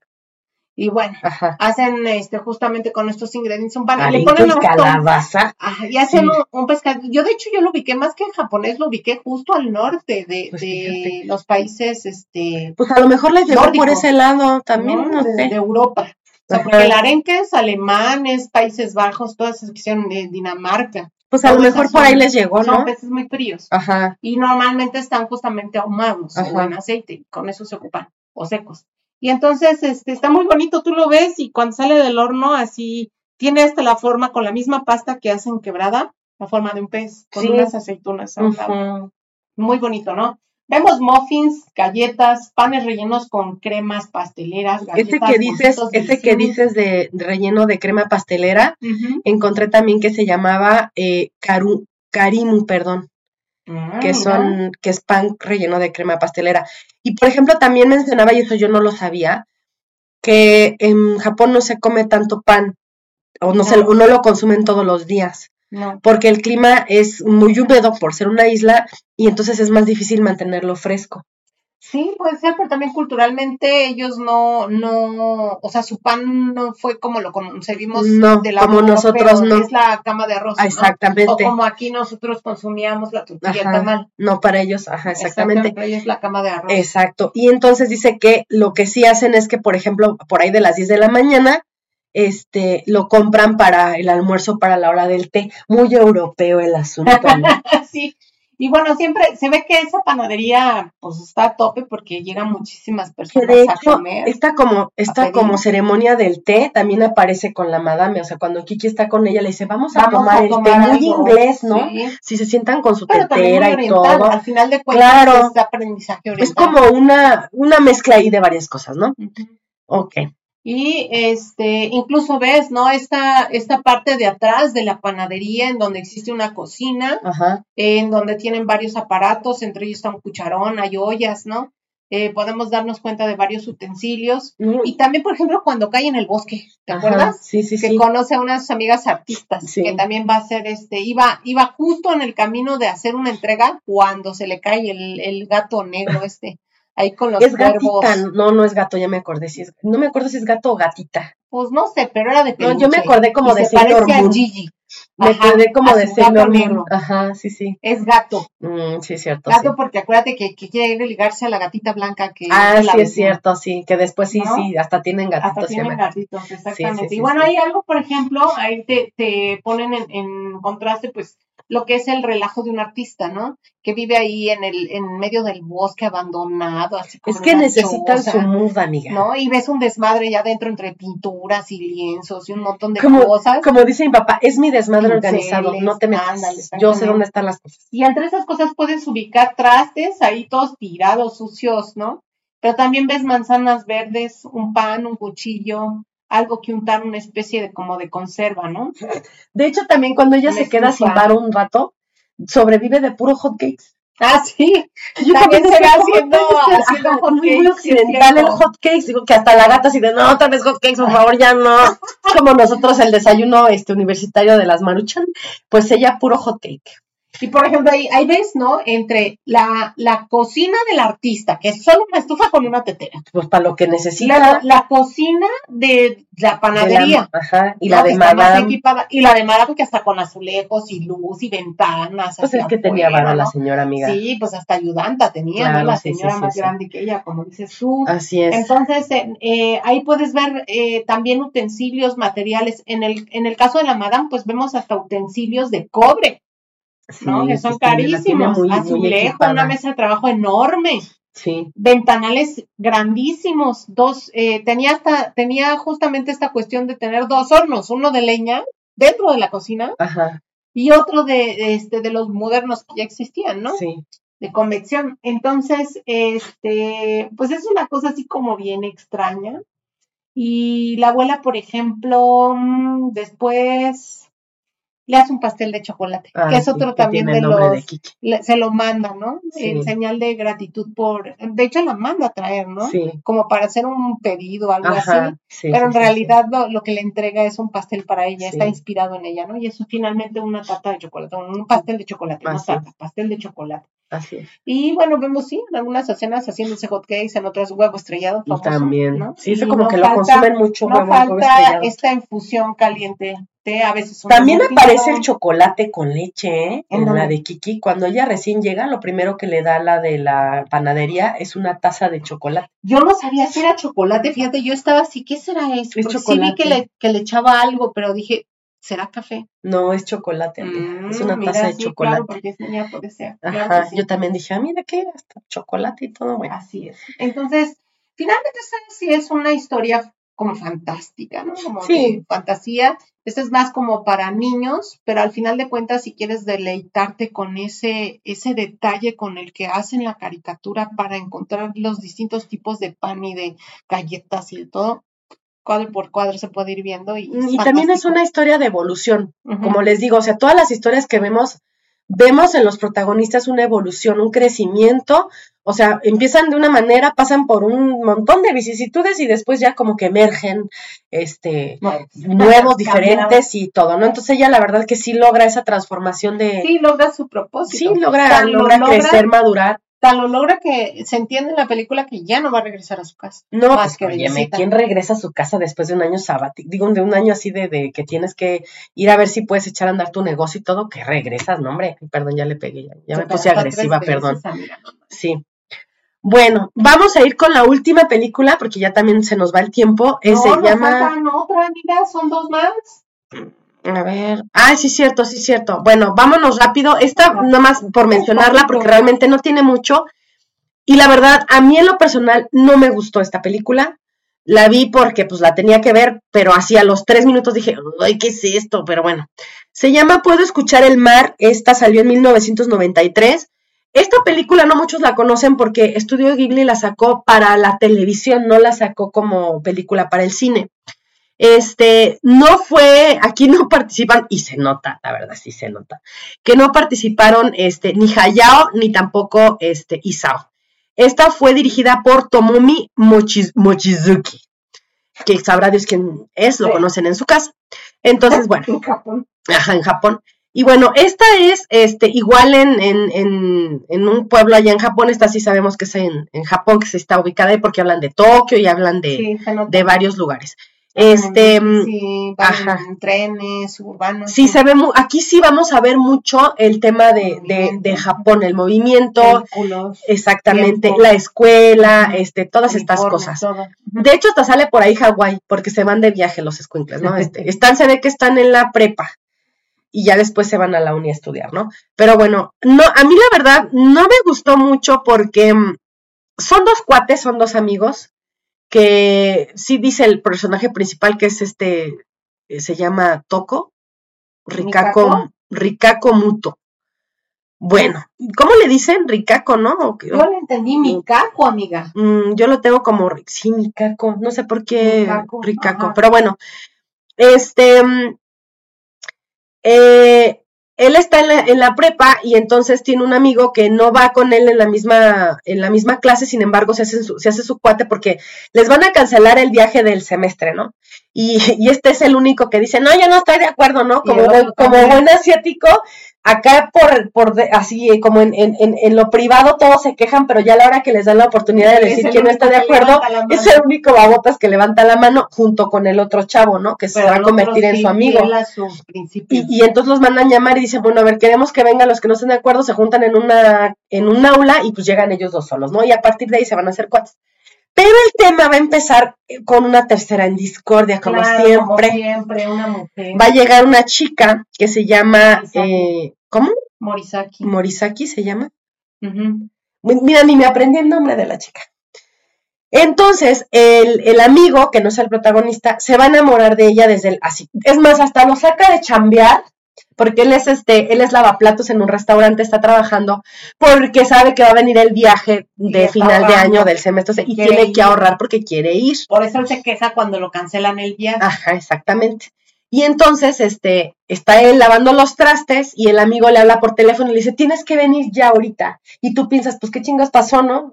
Y cuando llega y le dice, ¿para esto me sacaste? Nada más lo saca para ver a la chava así que está platicando en, en otro piso de la escuela. Ajá. Ni siquiera le pueden ver bien la cara.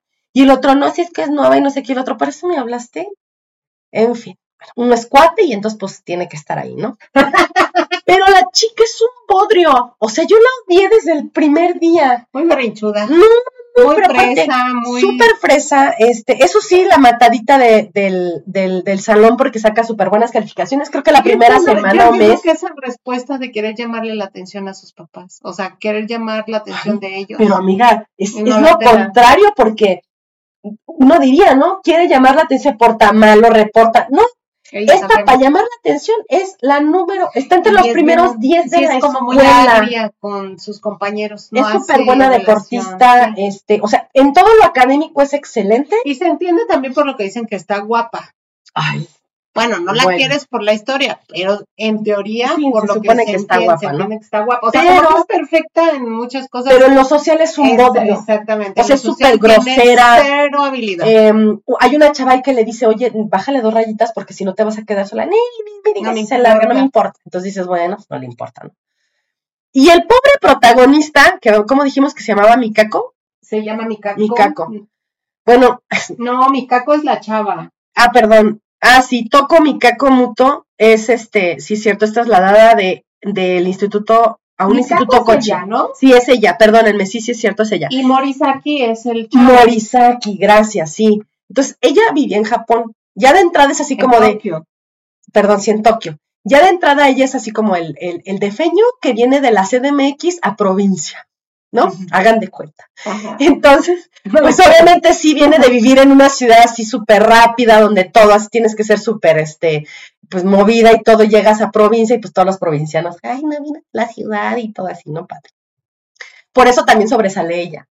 Pero si no, les digo, es un bodrio. Entonces, se van de viaje a Hawái ya por fin. Y pues el chavo lleva varo, porque porque- ahorrado porque ahorró, tantos- porque De hecho, hasta dice- que lleva como que 600 dólares, una cosa así, más los Más yenes los que lleva. Exacto, o sea, Ujú. lleva varo el, el y chico, ¿no? ella bien Bien colmilluda. Le baja el varo. Este, no, pero aparte ella nunca le dirigía la palabra hasta ese día, este, que según se le pierde el dinero, y le dice, oye, es que me dijeron que tú habías trabajado, este, este, No, que habías no, trabajado en, tonto. sí, pero ella también bien avanzada, este, y él pues por, quedar bien. Por quedar bien, Pero porque, porque sí es adorable. O sea, él pero como aparte que... él sabe que a ella, que su amigo está enamorado de ella. Ajá.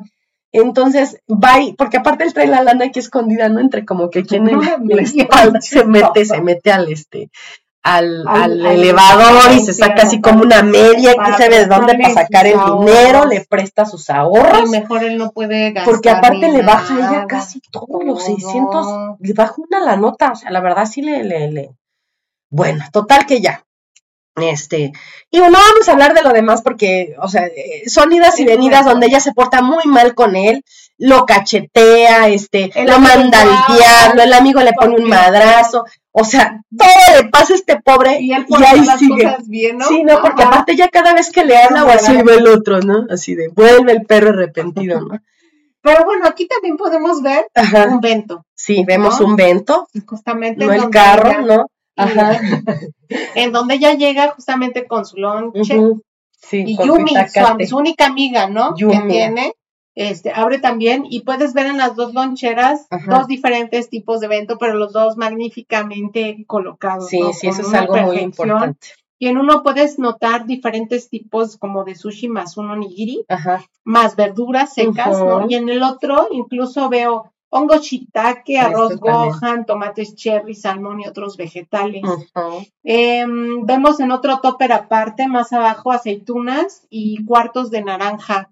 Y vemos hacia arriba, en, esa misma toma, fresas que se ven así cuidadosamente hasta colocadas con la, con la colita viendo hacia Sí, arriba. para que no se vayan a lastimar cuando cierran. Entonces dices, wow, qué manera de colocar y de presentar. Y es, lo más increíble es que si no le pones pausa.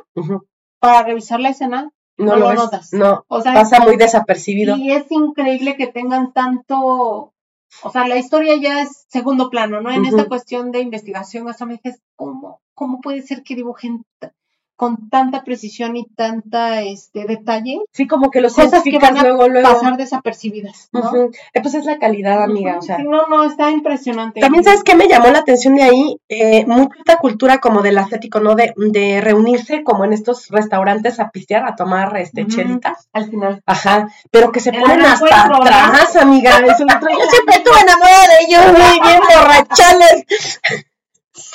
Es También, muy típico de allá también. este, también notamos en esta cuestión de cuando salen de Japón Ajá, y llegan a una cultura diferente, pues esta cuestión del espacio hotelero, las amenidades, el frigobar, cuando viajan también a la ciudad de Sí, Tokio, cierto, ¿no? sí. Dentro de un hotel. que le dice, prepárame una cuba libre. Así, y que encuentra Ajá. justamente es, Que se esos, pone bien borracha el con mezclador con, con, con el- ¿qué pasó, amiga? Sí, ¿De qué amiga. está hablando? Perdón, amiga, no es que puse la, puse la alarma, amiga, porque ya me toca, mi mamá. ya me toca la pastilla, amiga. Ay, ya estoy como tu mamá y las pastillas. Don Robert. Sí, amiga.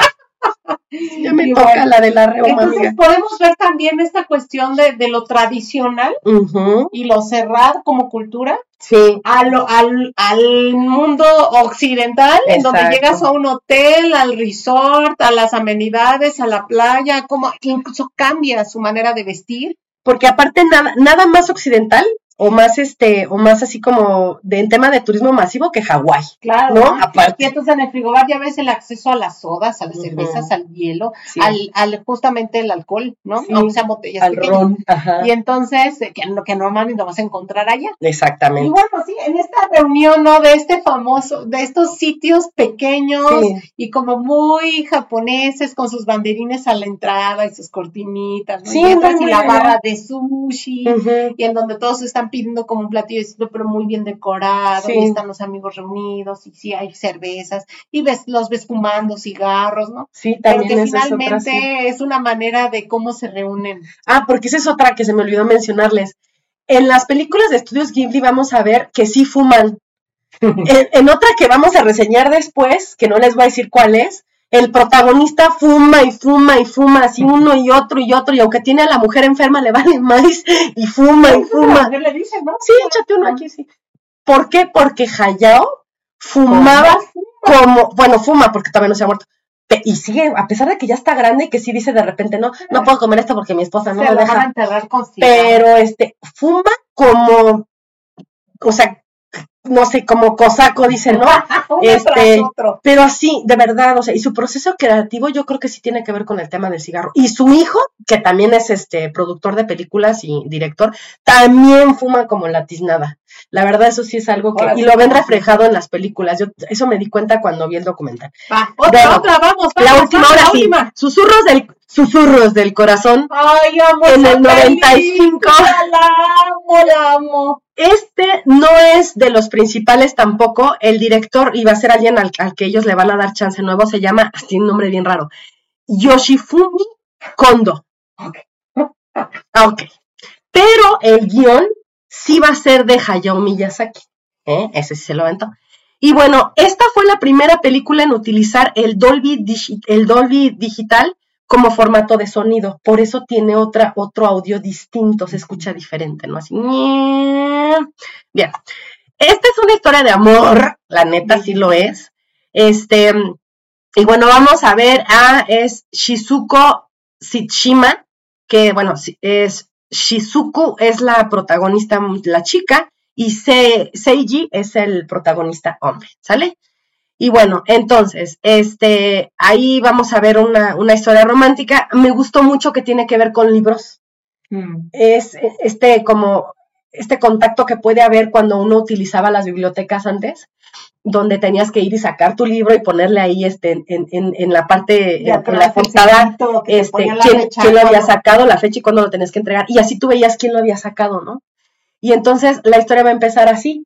Ella viendo que se repite un nombre en los libros que ella... Pero, con, Ha pero se nota que fue a las 500 que se da Ah, cuenta no, de- sí, ella en Totoaba plana. en sus libros. O sea, en alguien anda enamorado de ella y Y ella, ella ni no se da cuenta. Aquí se invierten los roles, ¿no? Porque él es más bien es como bien chica. Él, él dice al final, es que tú nunca te diste cuenta cuántas veces estuve en la biblioteca, solo me metí a la biblioteca a leer, quién sabe cuánta Sentado cantidad de libros que ni, ni me interesaban, Sí, contarle que me vieras, sí, ¿no? de que Y vieras de mi que nombre. supieras que estaba yo ahí, dice, Sí. incluso me senté frente de ti y Sí, nunca me viste. sí, no, ella anda así, ella es como Ay, yo, amiga. Ella anda por la vida así como que no me importa nada, no veo a nadie, así, ajá. Calor. Sí, amiga. Entonces, este, mm, ¿qué vamos a ver aquí de, de aquí también vemos el itacate. Eso me, me llamó mucho la atención desde el Ah, principio. sí, que ella le papá. tiene que llevar su itacate a su papá todos los días a la biblioteca. Digo, ella también Cuando, aprovecha pero se para... entiende que es cuando son días de descanso, ¿no? No, se lo lleva Sí, diario. diario, no me acuerdo. Porque Saliendo cuando- ella de la escuela tiene que ir. Porque no, ya ves porque que no entre- llevaba el uniforme, porque se supone que están ya de vacaciones en una Ah, sí, cierto. Están en, en verano, sí, cierto. porque hasta Están la en hermana verano. llega de visita, Sí, la hermana que la está todo el tiempo regañando porque no hace nada más que leer, ¿no? Porque aquí yo sí voy a compartir algo que me encanta de esta película. Se Ajá. nota obviamente que hay distinta mano. Eh, la, la caricatura me fascina. Sí, está me muy bonita. fascina. Tiene tantos detalles, pero cantidad de detalles en, en, eh, puedes notar estampitas pegadas en, la- en los muros de las casas. Puedes este, notar humedad, puedes notar insectos, las nervaduras de las hojas, colores distintos de flores. Y algo que me fascinó, que me encantó, ahí te va, es que en esta película encontré justamente elementos de otras películas. Sí, En la biblioteca que dices Sí. está, por ejemplo, Totoro, Está uno de los libros. sí, tiene muchos easter eggs, muchos. En, en- en la, en el reloj antiguo que tiene el señor de, las, de la el casa que de hace, el que antigüedades, hace el las, abuelo, las, este, como antigüedades. el que recupera las antigüedades y las vuelve a vender. Él tiene, por ejemplo, el gato va a salir en una secuela después en otra, Sí. en otra, este, En otra película. Y luego en ese reloj dice Porco Rosso. Sí, dice ¿Sí? por corroso, sí, sí, Y es cierto. también tiene, por ejemplo, déjenme ver, porque por ahí encontré varias. El regreso del gato, el gato y los colores también. Me encanta que hasta los test se notan los colores que están tomando ahí. De hecho, ¿sabes yo dónde noté eso? En, en, en los ojos del gato, cuando, Ay, cuando lo está viendo ella que le dice, mira, necesito que te pongas aquí para que la luz... Entre. de- no, y no fue en el gato, más bien fue primero, no, sí, primero en el gato y después gato. en el reloj, en los, en los ojos de los, de los, de los muñequitos. Tú ahí ves cómo cambia la luz y para hacer eso en, en- en- para hacer esa fotografía en animación, y aparte que les recuerdo que Estudios Ghibli todo es a mano. O sea, una de las características que ellos tienen es que sus películas son, se hacen a la, a la usanza antigua, es decir, a mano y ya después todo eso lo suman y lo meten a un ordenador y es el que hace ya las, las, este, las animaciones. Es que no, ahí sí desconozco el tema de, de, mm, eh, como la técnica, pero sí, este, o sea, primero se hace todo el dibujo a mano, este, y ya después. varios planos. Sí, es como estas, como cuando uno agarra diferentes este, hojas y les haces así, así es como se animan, como animan ellos, exactamente. De hecho, se ve, hay, hay diferentes como eh, videos donde se puede ver cómo ellos agarran así tres hojas con los dedos y van dibujando y van pasando de una hoja a otra, siguiendo cómo, cómo hicieron el movimiento en la anterior para empezar a hacer esta serie como de, de avances en el dibujo para que cuando corra se vea el movimiento, ¿no? Ok, ¿qué más, amiga? Híjole, pues yo veo, me, encantó esta cuestión de la familiaridad ya de tomar té, eh, pero un té más cotidiano, no del hacer la ceremonia, ¿no? Sino que abres el refri, saca una jarra, ya está un té preparado, lleva un color, parece que es un té negro o un té rojo, pero también toman un té en taza caliente que suele verse de un color distinto entre verde y blanco, entonces podría ser cualquiera de esos dos, ¿no? Siempre hay como una base también en, en, esa mesa. A mí me encantó, por ejemplo, ahí ver diferentes eh, modos de vivir. Está el de la casa de antigüedad, que se, entiende que es una casa antigua, muy bonita, construida a mano, se nota. Se ve que tienen dinero. Con mucho detalle y que tienen dinero, exactamente. Luego está la casa de la amiga, que también se ve que está en un barrio bien, sí. ¿no? Y que es espaciosa, que la niña tiene incluso su propio cuarto con su juego de té, en su propia mesa en donde puede recibirla. Vamos a hablar ahorita de qué es, con qué la recibe. Y este, y también que ahí ves su mundo, ¿no? Cómo ella, vive. Ella es mucho más. Ella vive en un este, departamentito así súper chiquito. De hecho, no tiene ni su propia recámara. Ella tiene que dormir con su hermana y en una litera. En una litera. Y, su papá también fuma como una tiznada. El papá tiene un montón de libros así. Yo decía, oh, porque es bibliotecario, señor. Sí, pero aparte su casa tiene así, pero yo creo que se ve que de allí se los jalan, no sé, pero tiene muchísimos libros, ¿no? Y la, y la mamá así de, vas a fumar otra vez y el perdón. No, pero o sea, en el, señor fuma y fuma y fuma. En el mismo cubito está la cocina, el escritorio, este, el tendedero en la terraza. Eso es muy de allá, ¿no? que tienen sus tendederos. Sacuden la cobija. Es que como allá viven en, en departamentitos de tres por tres, amiga, está cañón, todo lo tienen que tener así en un huevito es increíble los detalles que logras ver en justamente en, ese, esos pedacitos. por ejemplo, en la cocina algo que se logra ver es los trastes que tiene. Ahí viene un molde de tarta, la rosera, cucharones, hay un, hay un batidor de globo en, un, en una especie de tubo. Y don Sal Fregadero, la misma hermana, pone una tabla para picar. Entonces vemos también este cierto tipo de cuchillos en los que están ocupando para picar. En el refri que sale diferentes cosas, ¿no? Van sacando, hay un horno microondas, de microondas también, los tazones, ¿no? Los platos que tienen ahí apilados para poder servir la comida. Y ves la mesa y no adivinas hasta que vas viendo cuando van pasando las escenas que puede caber desde uno hasta cuatro personas. Sí, claro. Porque hay momentos en donde están dos, donde está uno, donde están tres, porque cuando llega la, la hermana, hay una escena en donde está ella conviviendo con sus papás, los dos sentados, y hay una en donde están los cuatro, ¿no? Que se nota que ya es como el máximo de capacidad de esa mesa. Dices, qué increíble. Y, y cómo guardan todo, cómo está todo acomodado en un espacio tan pequeñito. Eh, algo que sobresale en esas tomas es la rosera. Sí. O sea, que es como un, aparato un utensilio básico dentro de esa cocina, porque todos los días tiene que haber arroz, por supuesto, y incluso se ve encendida. En momentos se le ve cómo sale el humo y hasta tú te imaginas el olor, ¿no? El aroma que está saliendo justamente de, de esa de esa olla. Y este, por ejemplo, vi, un tostador, vi em, ¿qué más? Libros por todos lados, ya. Eh, vemos el vento también reflejado en esta cultura, se va a la escuela. con sus toppers divididos, palillos para comer. De hecho, una minuciosidad porque se ve que todas, todas sus amigas, cuando están sentadas con su maestra, que están sentadas en un lugar aparte de todos los demás, son como que se ven las privilegiadas, las ñoñas, ¿no? Me imaginé. Y como el vento lo tienen amarrado con su carpetita, que lo, lo abren y prácticamente es como su mantel para no Sí. ensuciar en donde están ahí sentados, que abren su tope y lo tienen todo dividido y sus palillos, que dejan los palillos frente de ellas cuando no los están Sí. ocupando, ¿no? que beben té y que incluso ahí tiene la maestra y están entre todas como conviviendo. Y que, por ejemplo, cuando llega con la amiga, que la amiga también es como este otro amigo que le habla por cualquier Sí, tontería también para, para ir con ella, ¿no? Sí, y este- muy caprichosillos también así de Y repente. están los poquis. Sí, Amé esa escena en donde llega la mamá y les ofrece té, ajá, ¿no? Y les lleva el té y les lleva galletitas, sí, pero también hay poquis. sí, sí, sí. ¿Por sí. qué no? ¿No? Sí. Y bueno, recuerden que estos pokés son una especie como de palitos crujientes de galleta que Que van cubiertos de de, chocolate. sobre todo, chocolate. pero que tiene ese chocolate distintas como presentaciones, ¿no? No, y que aparte no es tan dulce, blancas, está muy rico, no es de tan dulce. con crema, de Ujú. matcha, de oscuro, De lo que de quieras, lo que quieras, incluso hay por temporadas Mm, también, también. ¿no? Eh, que salen de repente una uno especial y luego ya se termina y no lo vuelves a encontrar jamás. ¿no? Y entonces los veo y cómo, cómo tienen dispuesta ahí la mesita en el piso y que se sientan y están preocupadas hablando de temas de amor, ¿no? Ella, ella ni siquiera, porque ella se ve que en ese momento ni siquiera pensaba en romance ni en esas cosas, estaba metidísima en sus libros. Pues sí. Hasta que llega justamente el momento en el que, en que Va a pues, conocer a toca su puerta, ¿no? Sí, Exactamente. Sí, sí, sí, sí. Entonces, ahí no sé si tú tengas algo más que, que meter, amiga. No, pues ya, este, no, no, ya no voy a ahondar más, amiga, porque ya nos pasamos del tiempo como siempre. Ahora sí nos aventamos un episodio larguito. Pero bueno, yo creo que valió la pena porque estuvo muy completo y, y pues alcanzamos a ver por ahí varias películas. Nos faltan todavía muchísimas.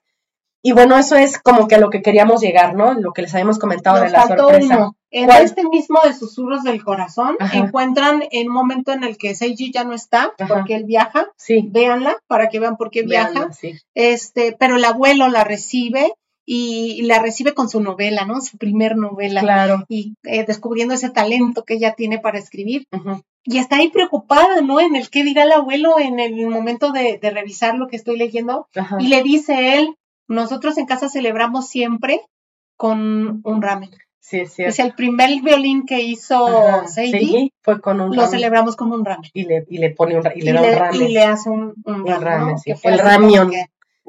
Que ya habíamos dicho que esta cuestión de los caldos culturalmente refieren a un, a un momento de confort, ¿no? Un momento de tranquilízate, es como Es la- lo que le llaman comfort de food, comfort food, de exactamente. ¿no? Así o de es. celebrar, justamente. Exactamente. Entonces, así rapidísimo nos fuimos. Sí, no, y, y- y nos quedamos cortas, ¿eh? Porque la verdad hubiéramos podido haber dado más, pero ya se nos va el tiempo. Y bueno, llegamos a eh, algo que les queríamos comentar desde el principio. Los vamos a invitar a que vean las películas que faltan, Las que eh, siguen. las que siguen. que, este, les vamos a. de- Dejamos una de las más importantes y que yo creo que varios han de decir cuando escucharon el episodio. ¡Ay, no hablaron del viaje de Chihiro! Porque esa de via- el viaje de Chihiro a propósito la dejamos afuera, igual Porque que este, igual que Haru en el reino de los gatos, el castillo vagabundo, el, ¿cómo es este? El increíble castillo vaga- vagabundo o el castillo ambulante, cuentos de Terramar, esas las dejamos afuera a propósito. ¿Qué vamos a hacer, amiga? ¿Qué fecha tenemos Espérame, para el la siguiente? colina de las amapolas. Ah, sí, cuando también. el viento se levanta. Así el es. cuento de la princesa Kaguya y Ajá. recuerdos de Marnie. Y recuerdos de Marnie, Vamos, fue, a poner, un- vamos a poner un este banner Ajá. con estas películas. les vamos a avisar en Vamos nuestras redes. con ustedes. este, vamos a hacer un episodio, pero con esas películas, pero lo vamos a hacer un live. Sí, queremos, queremos también convivir con ustedes y que nos compartan Entonces, sus hallazgos. vean las películas y el día que hagamos el live lo vamos a hacer un viernes a las 10 de la noche, es igual a la hora Va que sale el episodio normal, para que se conecten con nosotros y podamos eh, ahí estar eh, compartiendo con ustedes. Todavía estamos viendo eh, por medio de, de qué plataforma lo vamos a hacer, pero bueno, sí nos gustaría que este nos pongan ahí, pues se conecten, que nos comenten qué qué les gustó, qué no les gustó. Y bueno, ahí vamos a estar desgajando estas películas que son de las, pues, las más importantes que tiene Estudio Ghibli, ¿no? Este, eh, el viaje de tienen- Chihiro Todas tienen algo, pero estas, por ejemplo, son como las más conocidas. tema, tienen mucho que. No, y aparte son de las más conocidas, son las que más recibieron en taquilla este, y que mejores reseñas tuvieron y que, y que a nivel internacional como que dieron a conocer Estudio Ghibli al mundo. Ahora tienen dos semanas, ¿eh, compañeros? Sí, tienen dos semanas. Entonces, el 3 de noviembre sería la cita para Exactamente. unirnos en este live. Viernes 3 de noviembre a las 10 de la noche, exactamente. Viernes ya es viernes, ya no este, ya no van a ir a trabajar al día siguiente, se pueden, desvelar, exactamente, así lo vamos a hacer. Buen pues, ramen. Sí, ah, sí estaría padre que estuviéramos comiendo ramen. ok, bueno, entonces, eh, nos vemos la próxima semana. Muchas Aguanta, gracias aguanta, por aguanta. quedarse con nosotros. Porque van a decir, ¿y las demás? Ah, no, esperen, es que, bueno, lo vamos a sacar eh, después, ¿no? Pero las que faltan, porque todavía faltan más, esas las vamos a subir a Patreon. No sabemos si vamos a hacer un solo episodio para tocarlas todas o lo vamos a dividir, eso no lo sabemos. Pero aparte de subir las reseñas que nos faltan o, o hablar de las películas que nos faltan en Patreon, vamos a hacer una receta de este, Inspirada, alguna de las películas. en la- en Exactamente, en Estudio Ghibli. Y bueno, pues ahí vamos a poner, ya saben, la receta, este, el modo de hacerse y va a estar el video de cómo se hace la receta. Y ahora sí, este, no, amiga, es que corro porque ya se nos va el tiempo. Ya, ya. Estuvo larguísimo, pero bueno, gracias a todos por quedarse hasta el final. Eh, les recordamos que se suscriban a nuestras redes sociales, que nos ranqueen, que nos pongan ahí le gusta. Es bien importante para nosotros porque esto nos hace que tengamos más, más, este, más presencia y que tenga, y conforme tengamos más seguidores, pues vamos a alcanzar las metas que nos hemos puesto, este, para, Para este tiempo. continuar con este proyecto. Así es. Y nuevamente, amiga, pues muchas gracias. Qué padre estuvo el episodio. ¿eh? Ah, me gustó sí, mucho. Nos Me encantó, divertí mucho. fue así de rápido. Sí, corriendo como siempre, pero espe- esperemos que se haya logrado el objetivo. Sí, Muy, muy bonito. Así en volver a revivir la, el anime, pero desde otro punto de vista. así es. Y bueno, entonces nos vemos la próxima semana. Bye. Adiós.